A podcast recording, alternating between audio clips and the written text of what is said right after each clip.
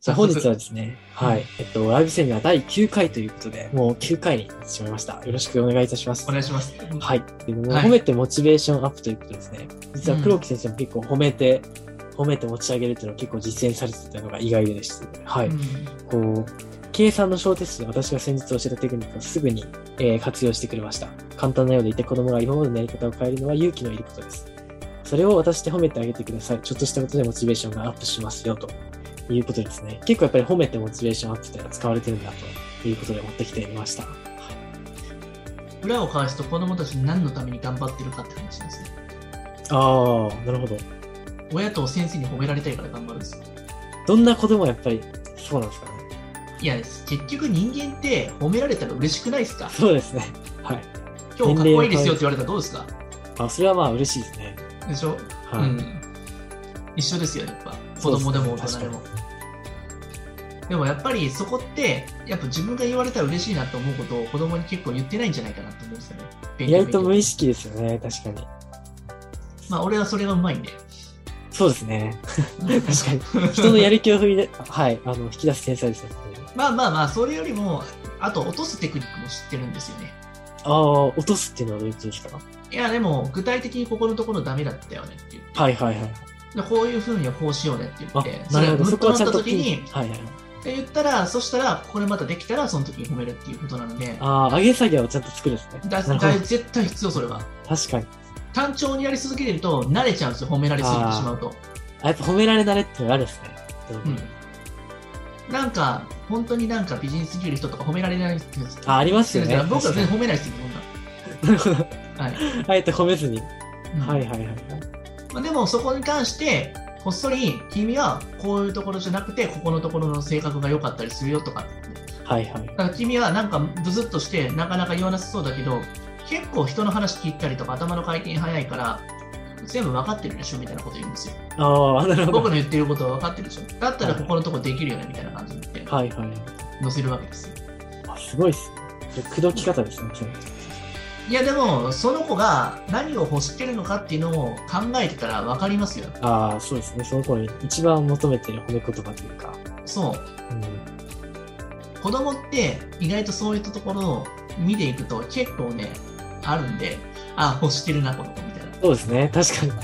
しかも、やっぱ褒め方も人に、子によって違いますよね。その、喜ぶ褒め方が。違います、うんでもそれが僕がいくらやってもまあ合わない子も中にはいらっしゃるからはいはい。うんそこはなんか僕はどちらかというとこういったタイプの子にはこういう先生が合うかなってところはうんやっぱりマッチングさせるのはそっちもプロだと思うんでそうですね。はい。やっぱりねあの人って、まあ、全員に好かれるってことはやっぱ難しいから、まあ、はいはいはい。個性がありますからね、どうしても。そうなんですよ、うんだからその人に合うっていうところが一番ベストだと思うし、うんそれも合うか合わないかもやっぱやってみないと分かんないテストの部分はありますよね。そうですね。うん。極力でも僕たちは、では褒めベースですよ、変な話。やっぱり、もう、90%は褒めですかね。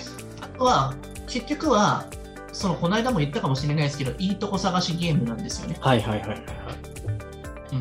やっぱ人間って、そのなんかあの、これ例に挙げたらちょっといいか悪いか分かんないですけど、まあ言いましたかね、まあ電車で帰ってきて、僕は結構人を観察してたんですよね、割と。ええー、あ、仕事その話はちょっとまだ伺ってないと思います。例えばその夕方の、まあ、夜になって9時ぐらいとかの週末とかなった時に、まあ、あのサラリーマンのおじさんとか見るわけですよ、はいはいはい。パッと見た時にそれ靴底とかすり減ってるなとかああ、なるほ汗どに。なっててそしてなんかあのちょっとみすぼらしい格好しててちょっと小汚くなってるけれど、はいはい家の伸びてきて夕方になるとはいはいはいでそういうおっさんを汚いなって思うんじゃなくてあこの人にはそういう家庭があってはいはいはい。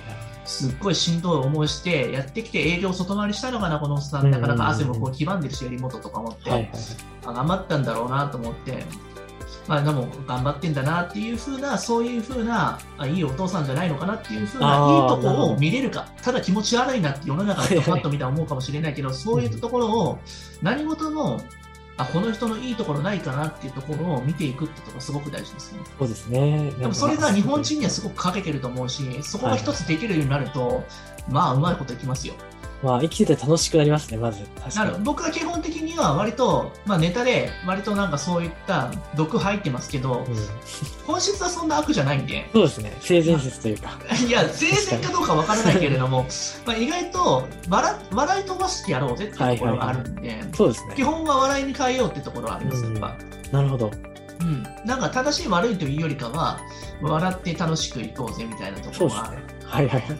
うん受験直前期であっても本当に朗らかな感じですよね。まあでも笑ってた子の方がうまくいってる気がするんでねもうああ、なるほど。そうですよね。なんかニコニコニコニコしてキャッキャキャッキャ笑って楽しかったねみたいな感じのノリいでつの間にかデ言ってィる子の方ズがニーランド行ってたみたいな。ーですよねうんでもそこってすごく大事だと思いますけどねうんなんかその人にも絶対ドラマがあるからそのなんかここまでなんか宿題できなかった時のなんかそういったとことか今日何やったのとか言ったらいろいろ多分あったんだろうなってやっぱ想像することですよはい、まあ、さんも今日なんでできてないのかってすぐ結論でなくて、うん。なるほど。まず想想像を像を働かせるとこ働なんかせるです。そう想像を働かせる何があったのかなみたいな感じで、うん、でそれをやるとね結構ね面白いし心読めるし結構なんかそういったなんか毒はなんかその罵声を浴び浴びせるみたいなことを多分言わなくなるようになると思うんですよね。そうですね、確かに。そこを見出すだけで本当に子供との関係だけじゃなくて、やっぱり日々の人生自体がすごい輝いてく僕るもね、それをね、なんかあの、まあ、いろんな本を読んだりとか、教えてくれる人がいたからこそ、そういうのをやっぱ気づけたし、はいはいはい。うん。でも最初はでもね、本当に怒る、叱る、叱るばっかだったら心病みますから、うん、も身が持たないですよ、やっぱそれそうはで。すね。やっぱりね、あの不安そうな顔してるのはダメですよ、鏡 見て。絶対皆さん結構、やっぱり表情からわかりますズームかの時に不不安そうな顔してる人がやっぱりいらっしゃるから、ニコッと笑う練習をしてください、確今日ね。今日このズーム終わった後、多分ね、みんな笑ってると思うんで、僕私のこの話を聞いて。そうですね。もう爆笑のまあ嵐 基です本、基本ふざけてるんで、はい。はい。すいませんね、ふざけてて。最初はね、皆ちさんょっと真面目な話をしましたけど、そうですね。はい。ぜひですね。うん何の話かよく分かんなくなってきたけど、まあいいや。